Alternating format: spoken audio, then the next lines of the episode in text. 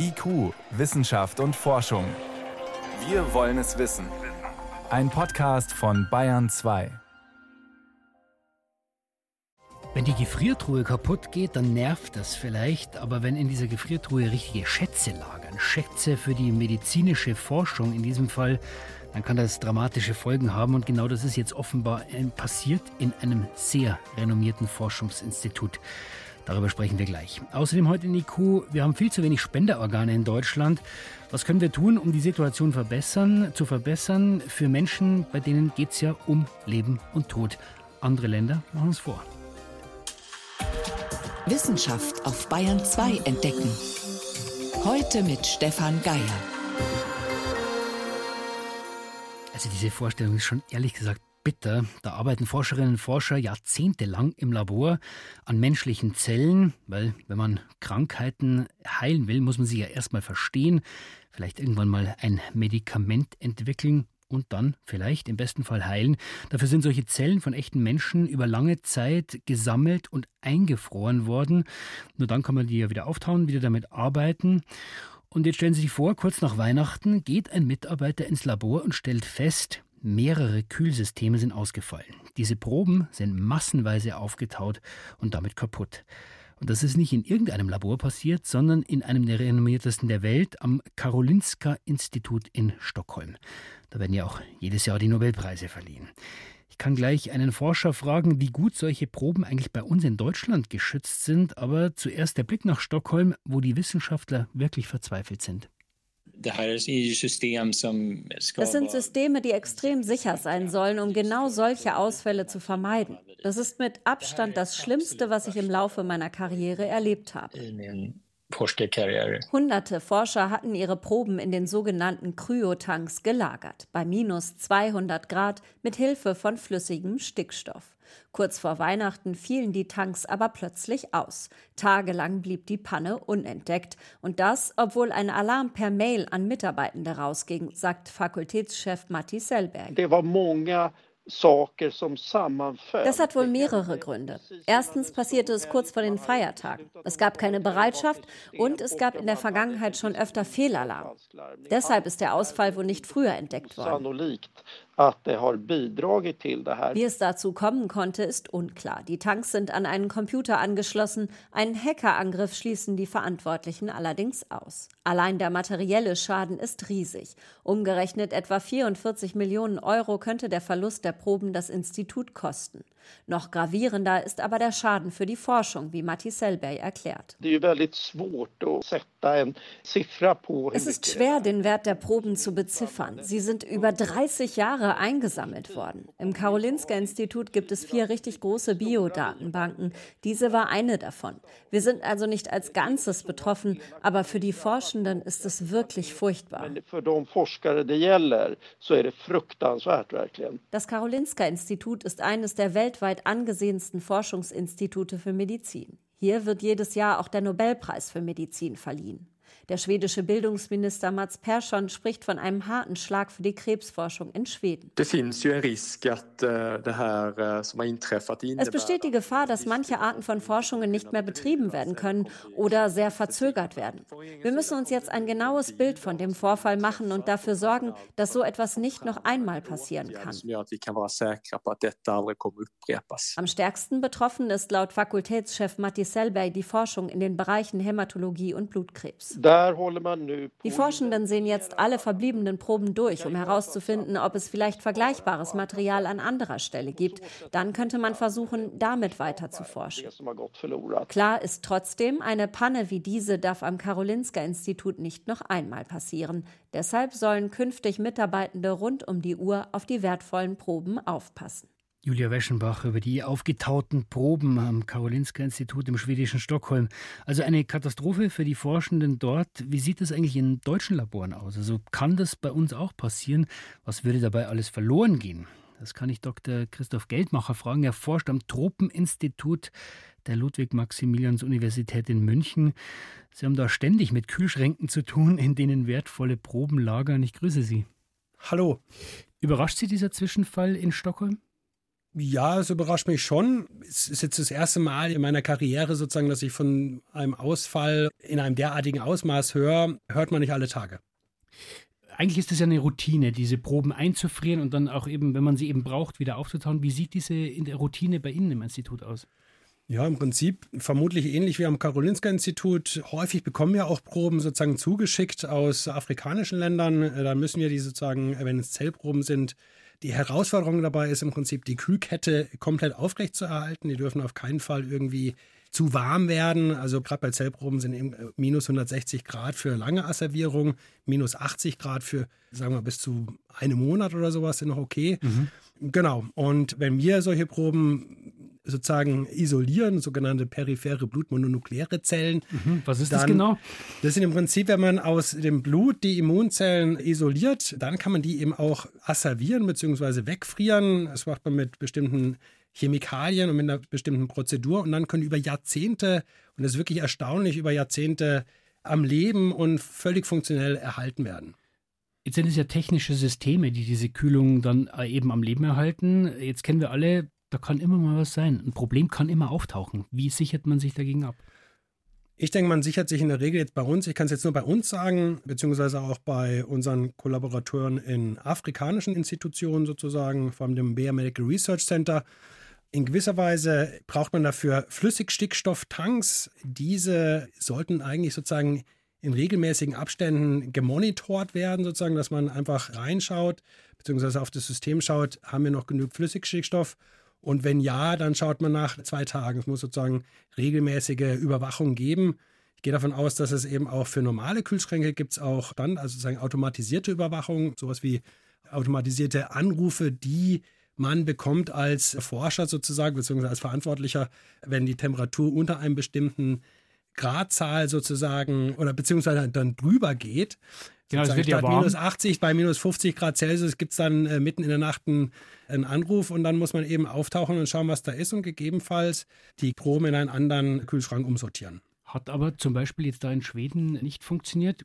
Dieser Fehler könnte bei Ihnen nicht passieren? Sag niemals nie. Also ich bin ganz gespannt, was da rauskommt. Ich denke, daraus muss man dann sehen und lernen, was ist da falsch gelaufen, beziehungsweise was kann man da verbessern. Ich meine, ich will erstmal feststellen, dass jetzt in den letzten 30 Jahren ja sowas eben nicht passiert ist. Das heißt, es ist etwas, was extrem selten äh, vorkommt. Also generell ist es natürlich eine, auch eine Herausforderung über Jahrzehnte, Proben auf minus 180 Grad zu halten, auch energieintensiv etc. etc.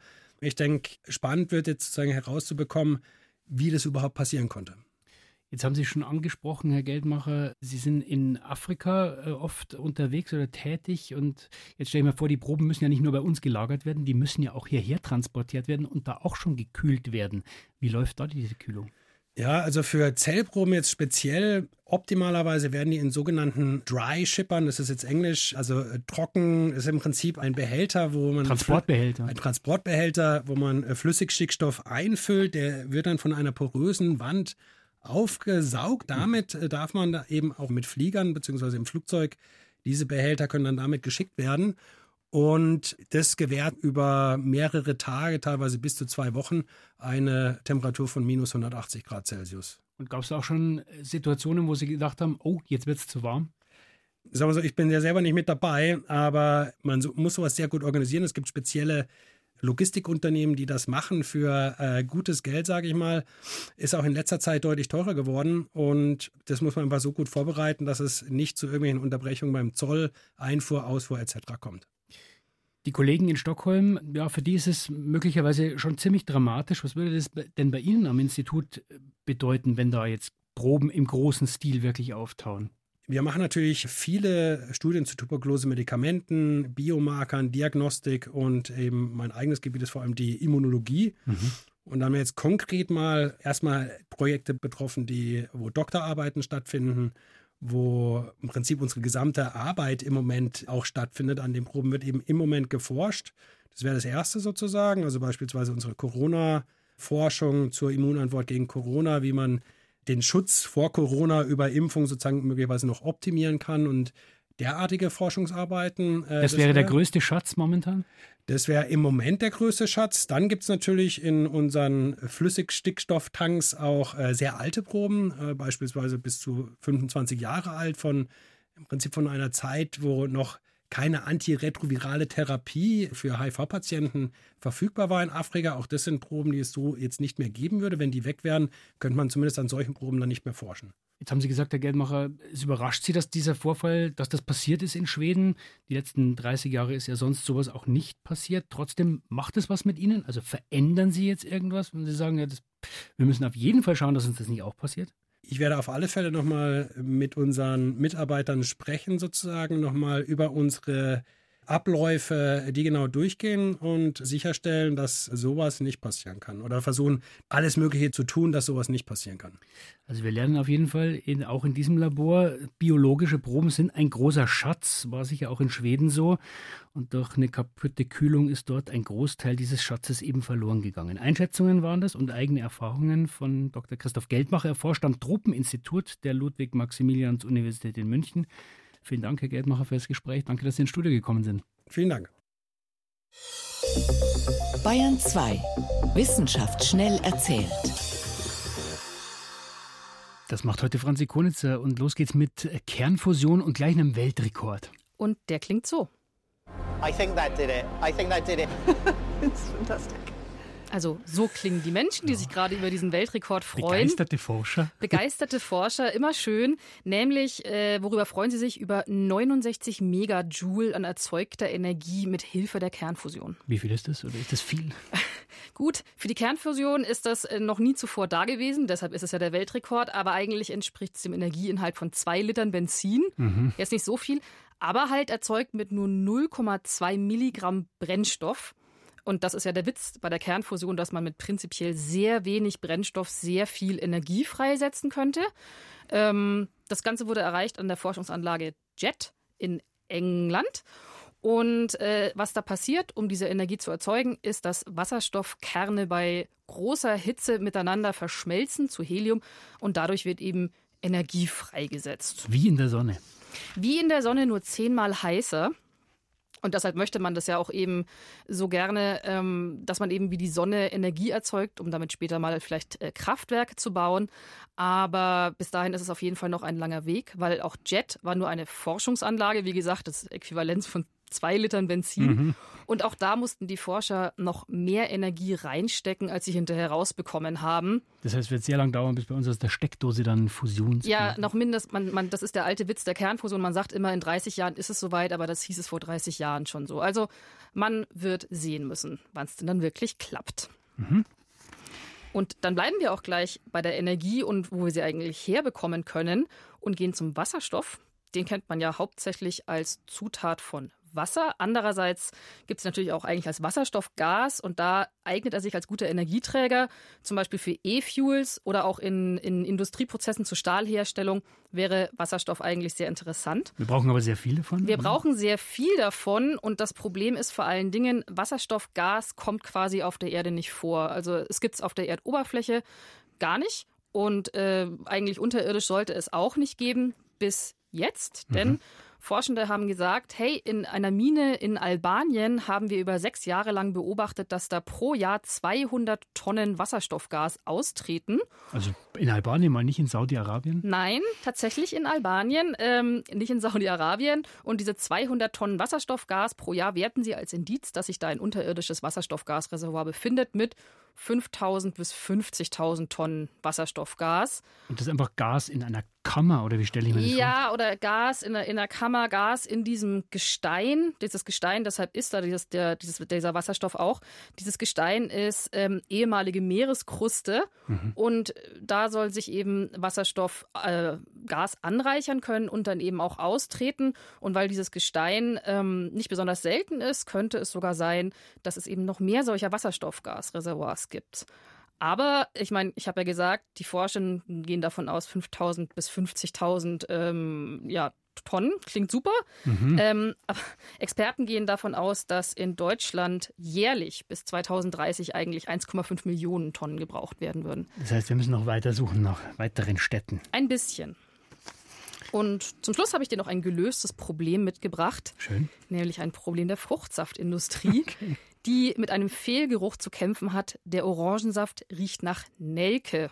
Die Nelke gehört nicht in den Orangensaft. Die Nelke gehört nicht in den Orangensaft, aber es ist wirklich so, es ist, es ist ein sehr weit verbreitetes Problem. Also tatsächlich, wenn du äh, jetzt nicht gerade Schnupfen hast und vielleicht ein feines Näschen, gehst in den Supermarkt, kaufst dir einen ungekühlten Orangensaft, vielleicht kurz vor Ablauf des Mindesthaltbarkeitsdatums, dann ist die Wahrscheinlichkeit groß, dass der nach Nelke riecht. Und woher kommt die Nelke? Das haben eben Forschende jetzt rausgefunden. Sie haben den Fehlgeruch, den Geruchsstoff äh, identifiziert, der dahinter steckt. Ein Geruchsstoff namens 5-Vinylguajacol. Vinylguajacol. Ja, Vinylguajacol. Kann ich gleich äh, beruhigen. Das ist gesundheitlich völlig unbedenklich. Steckt auch in diversen Früchten drinnen, wie Blaubeeren oder Sandorn oder auch in Rohkaffee. Aber ja, nicht im Orangensaft. Und die haben jetzt herausgefunden, dass dieses Vinylguajacol reinkommt, wenn ein Reinigungsmittel, was in der Industrie verwendet wird, winzige Restmengen davon mit Inhaltsstoffen im Orangensaft reagieren. Also neues Putzmittel für die Fruchtsaftindustrie. Vielen Dank für die Kurzmeldungen, Franzi Konitzer. Bitteschön. IQ, Wissenschaft und Forschung. Wenn Sie mehr wissen wollen, Hintergründe zum Programm von IQ finden Sie unter bayern2.de. IQ Wissenschaft und Forschung. Montag bis Freitag ab 18 Uhr.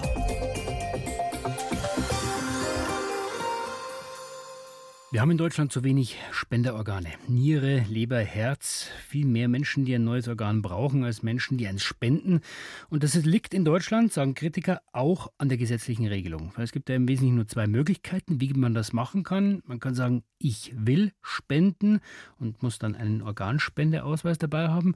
Oder man macht so wie in viele andere europäische Länder. Jeder ist Organspender automatisch und man muss aktiv sagen, ich will nicht. Das ist die sogenannte Widerspruchslösung.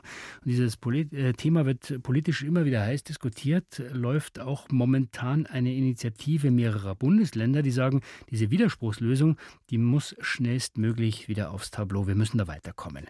Und wenn wir mehr Organe brauchen, muss einem klar sein, da geht es um Leben und Tod. Ja? Also ist diese Frage, warum machen wir es eigentlich nicht genauso wie die anderen? Birgit Magira ist im Studio, hat viel zur Organspende recherchiert, unter anderem auf einer aktuellen Tagung, gerade in Lindau. Birgit, Spanien gilt ja in Europa immer wieder als Musterland für Organspenden. Warum kriegen wir das bislang nicht hin?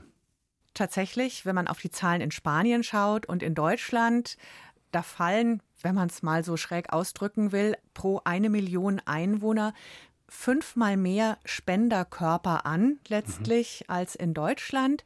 Und das ist schon eine enorme Zahl. Da sind die Spanier auch sehr stolz drauf. Die machen einiges anders. Unter anderem eben haben die die sogenannte Widerspruchsregel. Du hast es angedeutet. Ich gelte automatisch als Organspenderin, als Organspender, wenn ich gar nichts mache, mich nicht äußere. Ich muss gar nichts machen. Genau. Und das ist nicht nur bei den Spaniern so, sondern in vielen anderen Ländern. Ich muss dafür nichts machen. Und damit würde man zum Beispiel auch den Angehörigen eine große Last nehmen in diesem schwierigen Gespräch, weil die werden in jedem Fall gefragt. Das hat mir Bruno Meiser erklärt. Er ist der Chef vom Transplantationszentrum an der Uniklinik in München-Großhadern. Auch bei der Widerspruchslösung werden die Angehörigen gefragt, aber sie fragen nicht mehr nach dem mutmaßlichen Willen, der nicht bekannt ist und der die Menschen völlig überfordert, diese Frage, sondern sie fragen, ihr Angehöriger hat zu Lebzeiten nicht widersprochen. Sie können also davon ausgehen, er war einverstanden, sind sie auch einverstanden. Und das ist natürlich viel einfacher, da Ja zu sagen, als diese offene Frage, was glauben Sie denn, was wollte der Tote? Das ist ja so ein ganz sensibler Moment, auch ja, diese Entscheidung zu treffen. Auf jeden Fall. Und da sagen die meisten dann nämlich lieber Nein, weil da kann man nichts falsch machen, da ist man auf der sicheren Seite. Und am Ende bleiben dann eben nur noch wenige übrig, obwohl eigentlich, und das möchte ich wirklich betonen, die große Mehrheit in Deutschland ist einverstanden, Organspender zu sein. 80 Prozent. Über 80 Prozent. Über, über, genau. 80 Prozent. Und diese Widerspruchsregelung, äh, die könnte das zum Positiven verändern. Dann ist natürlich die Frage, warum haben wir die noch nicht? Also das häufigste Argument kommt von juristischer Seite, dass diese stille Zustimmung, die würde das Grundrecht auf Selbstbestimmung gefährden, weil ich nicht mehr selbstbestimmt entscheiden kann, ob ich mich mit dieser Thematik Tod und Sterben auseinandersetzen möchte. Aber da sagen viele, na ja, also kann man so nicht sehen, kann man auch anders sehen. Auch der Medizinrechtler Josef Franz Lindner von der Uni Augsburg entkräftet das. Weil der Einzelne ja letztlich sein Selbstbestimmungsrecht dadurch noch hat, weil er selbstbestimmt sagen kann, ja oder nein. Das ist das Einzige, was ihm abverlangt wird. Und er muss sich nicht mal für sich persönlich eine abschließende Meinung bilden. Er kann auch einfach sagen, jetzt nicht, ich möchte mich damit nicht befassen, ich trage ins Organspenderegister ein Nein ein. Das heißt, das ist eigentlich ein Argument gegen diese juristischen Bedenken. Wo hakt es dann noch? Da kommen wir auf tiefer liegende Gründe und das ist spannend. Alle Fachleute, mit denen ich gesprochen habe, haben gesagt, ja, da liegen die Gründe wirklich immer noch in der Nazi-Zeit, in dieser Zeit der verbrecherischen Medizinexperimente. Das hat uns wahnsinnig sensibilisiert. Die Frage, wie darf der Staat mit dem Körper umgehen? Welche Regeln wollen wir da haben? Das gibt es ja auch in der Reproduktionsmedizin, in der Sterbehilfe. Mhm. Da sind wir überall super streng im Vergleich zu anderen Ländern und das ist ja auch nachvollziehbar. Gleichzeitig sollte man natürlich immer wieder neu sich die Frage stellen, wo hilft uns das wirklich und wo werden letztlich positive Veränderungen ausgebremst? Also bei der Organspende bremst es uns irgendwie aus oder fällt uns auf die Füße? Was heißt denn konkret in Zahlen? Hast du da ein Beispiel? Ja, also wir bräuchten auf jeden Fall hier transparentere Kommunikation und einfach dieses Bewusstsein dafür, dass wir da eine Art Bias haben. Und von den Zahlen her, die Österreicher haben die Widerspruchsregelung schon sehr lange. Da wartet man im Schnitt zwei Jahre, zum Beispiel auf eine Niere. In Deutschland sind es neun Jahre Wartezeit. Mhm. Das ist schon ein Riesenunterschied. Und während die Menschen warten, sterben halt auch viele. Tausend Patienten pro Jahr sterben quasi von der Warteliste runter und das müsste nicht sein.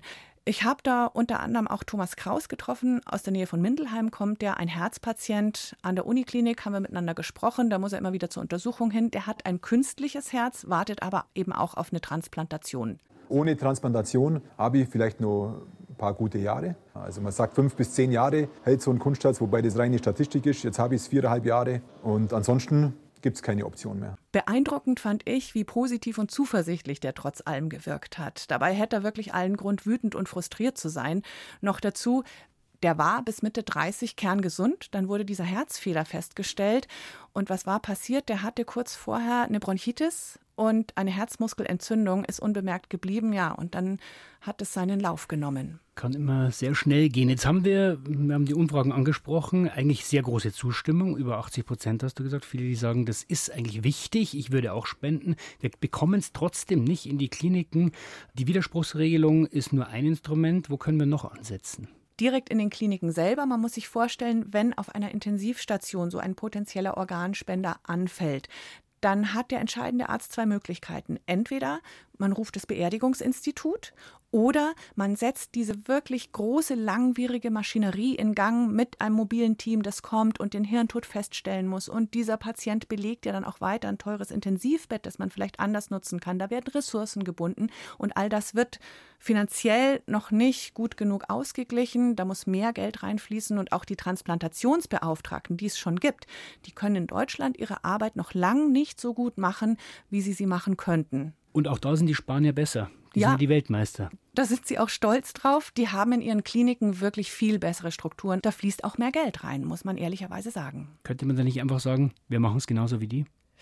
Jein. Man muss fairerweise dazu sagen, Spanien hat auch eine andere Art, mit den potenziellen Organspendern selbst umzugehen. Auch jemand, der an einem normalen, sage ich mal, Herz-Kreislauf-Versagen gestorben ist, also Herzstillstand, gilt dort als Organspender. Das wäre bei uns undenkbar. Bei uns muss der Hirntod diagnostiziert werden und das ist eine viel strengere Regelung und die kann man auch beibehalten. Aber trotzdem was tun? Naja, die Widerspruchsregelung ist eigentlich überfällig. Und es ist auch ein Fairnesspunkt. Wir sind ja in einem Verbund mit vielen anderen Ländern, was diese Organvermittlung angeht. Und alle anderen Länder in dem Verbund haben die Widerspruchsregelung schon. Das heißt, indirekt profitieren deutsche Patienten, Patientinnen schon davon. Aber hier bei uns einführen wollen wir sie nicht. Schwierig. Vielen Dank für diese Informationen und auch deine Einschätzungen, Birgit Magira. Also diese Widerspruchslösung soll wieder diskutiert werden, fordern auch mehrere Bundesländer. Wird spannend, ob sich dann wirklich die, äh, ob sich an diesem Instrument was ändert und ob sich auch die Organspendesituation in Deutschland dann verbessern lässt. Soweit war es das vom IQ-Team für heute. Am Mikrofon war Stefan Geier.